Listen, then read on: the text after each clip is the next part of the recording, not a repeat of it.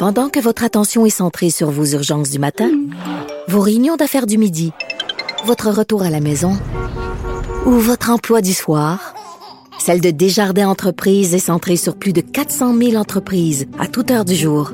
Grâce à notre connaissance des secteurs d'activité et à notre accompagnement spécialisé, nous aidons les entrepreneurs à relever chaque défi pour qu'ils puissent rester centrés sur ce qui compte, le développement de leur entreprise. Ici Ricardo. Et Émilie, marchand d'IGA. On a envie de vous inspirer à bien manger. À moins de 5 la portion. Suffit de repérer les produits valeurs sûres et de les cuisiner avec une de nos recettes. Les valeurs sûres, c'est bien pensé, hein? Bien sûr! Détails sur IGA.net.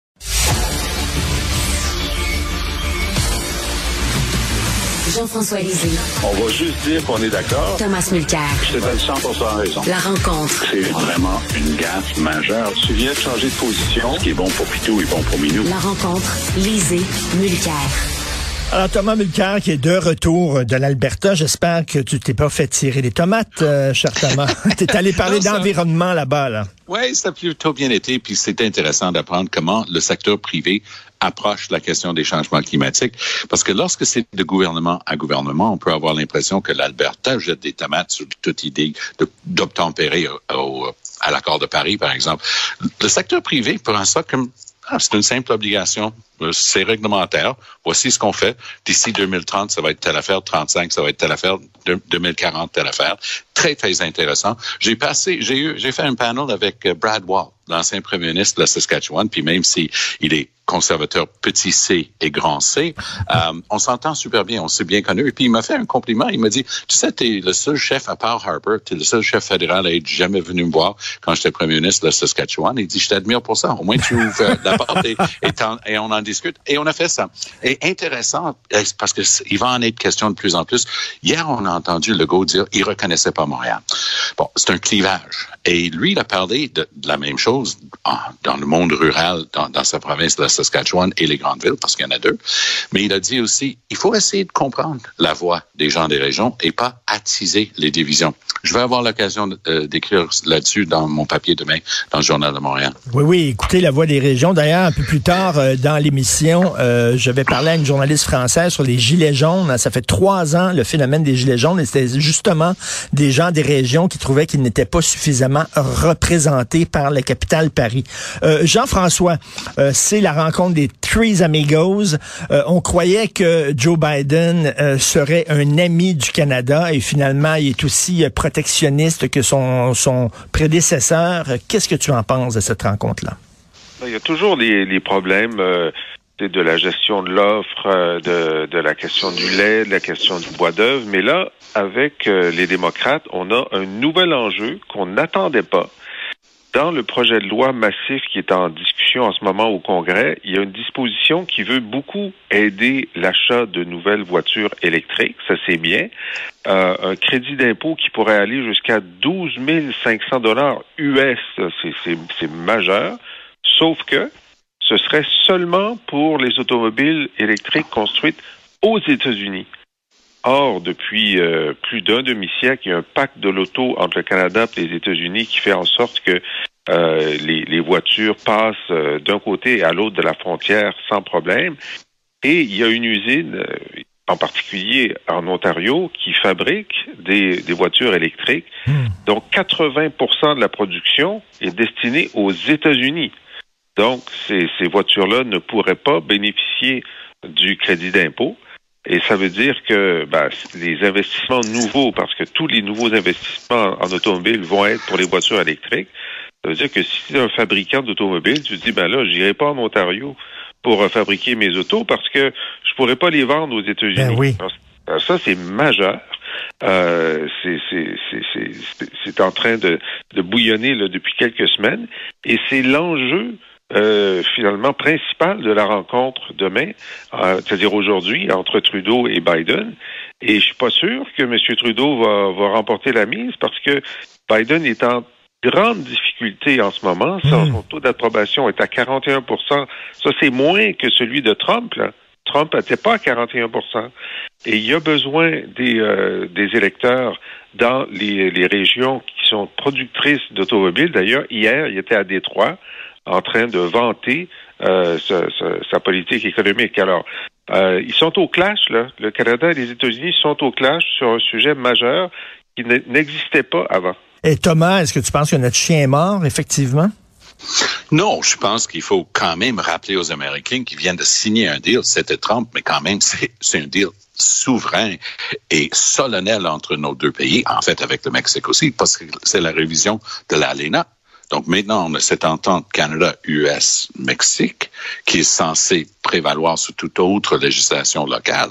Et ce qui est d'autant plus étonnant, dans la disposition Buy America pour les voitures électriques dont vient de parler Jean-François, c'est que c'est plus la réalité d'aujourd'hui. Le Québec essaie d'attirer Tesla pour construire leurs batteries ici.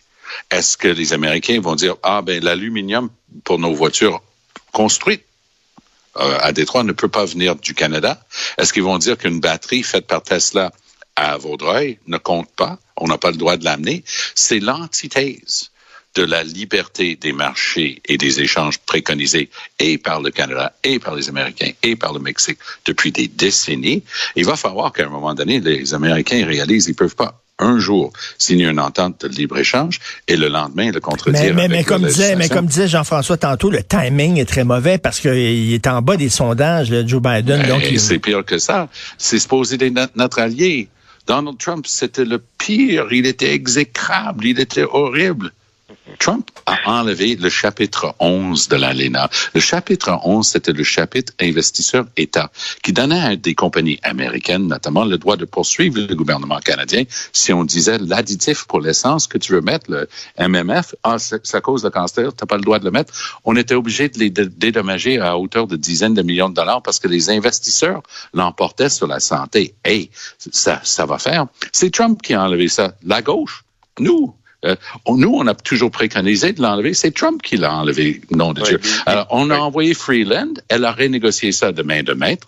Christy Freeland mériterait toujours de- des éloges pour avoir réussi à négocier avec l'ogre de, de Trump. Mais voilà qu'un parti démocrate qui est supposé d'être idéologiquement proche de Trudeau est en train de lui faire une petite vite, puis pas à peu près. Alors, sur- c'est intéressant parce que Trump euh, était contre euh, cette disposition-là où les, les investisseurs pouvaient, pouvaient poursuivre parce que lui, il voulait pas que personne poursuive les États-Unis. Ah oui? Hein? Ben oui, c'est Alors, sûr. il s'est enlevé la, la, la- le- il a enlevé à ses investisseurs la possibilité Exactement. de poursuivre. Bon, ben, tant mieux. Finalement, il y avait une convergence là-dessus. Maintenant, c'est vrai ce que Tom dit que probablement que cette disposition, si elle est adoptée euh, sur la- la- la- les crédits d'impôt, euh, et euh, contrevient au nouvel accord sur euh, sur l'ALENA. Mais une fois qu'ils l'ont adopté, euh, ça prend des années avant d'avoir gain de cause euh, dans les euh, dans les tribunaux, dans les d'arbitrage de l'ALENA. C'est comme le bois d'œuvre. On finit toujours par gagner, mais pendant les années où ça dure, on paye. Alors donc, euh, c'est ça la difficulté. Maintenant, on, euh, c'est bizarre parce qu'on a un allié pour que cette disposition-là passe au Sénat, il faut que le, le, le, le sénateur de, de la Virginie de l'Ouest vote pour, qui est un démocrate, qui est Joe Manchin. Puis lui, il est contre cette disposition-là. Pourquoi? Parce qu'elle ne s'applique qu'aux euh, qu'aux usines syndiquées. Puis lui, dans son État, il y a une usine de Toyota, je pense, non syndiquée. Exact. C'est Toyota, oui. s'il vote contre, on a, donc, on a un gars qui est anti-syndical qui pourrait nous sauver. Voilà. Exact. Euh, Thomas, tu veux nous parler de hockey? Ben oui, parce que le premier ministre Legault va faire une annonce cet- cet après-midi au Centre Bell. Petite parenthèse pour dire qu'apparemment, ils vont juste permettre à deux photographes des médias d'être présents. Drôle d'histoire, ça. Mais on dira qu'on commence pour de vrai la campagne électorale. François Legault, il est exceptionnel lorsqu'il s'agit de faire, de cibler ce qui est dans la tête des gens. Son annonce cet après-midi, c'est une série de mesures pour augmenter le nombre de Québécois dans la Ligue nationale de hockey. Il va avoir sa liste, il va avoir sa Charret avec lui, et il va être en train de dire au Centre Bell, pourquoi pas, que lui, il a entendu le gars en bédaine en train de se gratter, en train de souffrir un autre Mo- Molson, en train de regarder son match. Comment ça se fait que, ben là, comment ça se fait que? Le golf va trouver réponse. C'est un populiste exceptionnel. Et tu le dis avec ironie ou euh... Non, c'est avec un, euh, c'est avec admiration pour l'œuvre politique du gars. Je suis pas sûr que ça marche tout le temps, puis je suis souvent pas d'accord avec ce qu'il dit pour être, pour trouver faveur auprès d'un certain public. Mais parler de hockey pour un premier ministre du Québec, c'est winner, il n'y a pas de doute là-dessus. Jean-François, euh, on est tous sous le choc, bien sûr, de, de l'assassinat lâche de ce jeune garçon dans Saint-Michel de 16 ans. Euh, là, euh, on interpelle Ottawa en disant à lutter contre les armes à feu, contre le trafic des armes à feu. Oui, et puis avec raison, parce que le, le, gouvernement Trudeau, depuis 2015, affirme qu'il est le gouvernement qui va euh, faire reculer les armes à feu. Euh, il a tergiversé sur plusieurs des aspects de ce, de ce dossier-là. Il avait déposé un projet de loi au printemps pour l'interdiction des armes de poing. Euh, puis il a dit, bon, ben finalement, ça serait les villes qui feraient euh, le, le, la mise en œuvre de ça. Ça n'a pas de sens. Ça peut pas être les villes, parce que d'une ville à l'autre, on va pas faire une mise en œuvre différente. Là, pendant la, campagne électorale, ils ont dit bon, finalement, ça va être les provinces qui veulent, parce qu'il y a des provinces qui veulent pas. Bon, ben ça, si l'Ontario puis le Québec le veut, euh, ça fait une grosse différence. Mais il a, plutôt que d'adopter le projet de loi, il est allé en campagne électorale. Euh, et là, on n'a pas d'indication à savoir si ça va être un projet de loi prioritaire. Donc, on a perdu plusieurs mois là-dessus. Même chose sur euh, le programme d'interdiction des armes d'assaut où euh, on a perdu plusieurs mois. Et, euh, et donc, on a dans ce, mmh. ce dossier-là, c'est pas vrai que le gouvernement du Québec ne fait rien. Ils ont annoncé une énorme opération avec 90 millions de dollars récemment. Mais celui qui retarde le groupe, c'est Trudeau.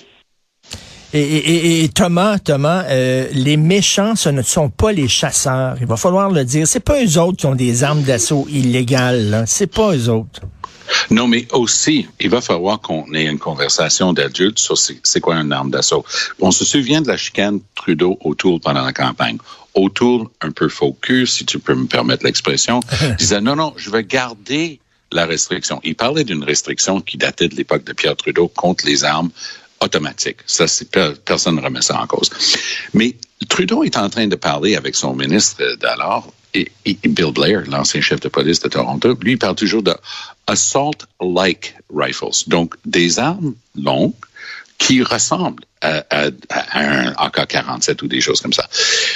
La réalité, j'ai assisté lorsque j'étais député de Charmédé et ministre, j'ai assisté aux funérailles d'une jeune policière de Laval, tuée à bout, bout portant à travers la porte et à travers son gilet, soi-disant par balle, par une arme de chasse haute, euh, très forte. Et, et, et c'est de ça qu'il faut parler. Toutes ces armes-là ont une limite de cinq euh, cartouches toutes ces donc on est en train littéralement de parler des apparences. OK, quelqu'un me dira oui, mais ça peut être plus court qu'une carabine de chasse. Moi, je veux bien, mais à un moment donné, il va falloir qu'on réalise que un, la police a le droit de savoir la police a toujours été pour un registre. Il faut savoir s'il y a des armes de l'autre côté. Tu sais, es en région rurale, tu as un signalement de, de, dispute euh, dans une maison. Tu as le droit de savoir s'il y a des armes ou pas de l'autre côté de la porte. Donc, oui, Trudeau doit faire un beaucoup meilleur job à la frontière. Moi, je me méfie beaucoup de Geneviève Guilbeault quand elle commence à parler des peines minimales obligatoires. Je vais te dire pourquoi. Demande à la famille d'un jeune policier qui a tué un gars qui avait volé une voiture, qui, qui fonçait sur lui, il a tiré. Le gars a été condamné au criminel et si jamais c'est confirmé euh, en, en, appel, il, pour, il aurait une peine de prison Mais... obligatoire parce que Harper a mis des peines minimum obligatoires. Ça n'a aucun bon sens à mon point de vue. Jean, Jean-François, rapidement, euh, intervenir euh, contre le trafic illégal des armes à feu, ça veut dire entrer dans les réserves autochtones aussi parce qu'on le sait que c'est entre autres par là que ça passe. À quoi ça se tenait, oui, mais oui. Euh, effectivement, euh, dans le, le, projet Centaure là, de 90 millions, il y a une action qui est censée se faire à Aquasasné, y compris avec euh, les forces de sécurité d'Aquasasné. C'est la première fois qu'on voit ça. Moi, je suis dubitatif. J'ai hâte de voir si ça va, si ça va se concrétiser. Euh, ça a commencé il y a seulement quoi un mois et demi.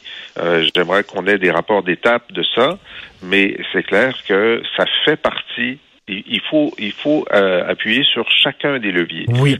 Euh, L'interdiction des armes de poing, la prévention, euh, l'action communautaire, euh, le, le, le, contrôle des frontières, la culture du gun, Euh, tout ça doit être mis sur la table. On, on doit avoir une mobilisation générale pour sauver des adolescents à Montréal et ailleurs, c'est clair. Non, c'est épouvantable. Merci beaucoup, messieurs. On se reparle Salut. demain. Merci. Si vous Salut. voulez lire euh, les textes de Jean-François Lisée, commander ses ouvrages et écouter son excellent balado, allez sur la boîte à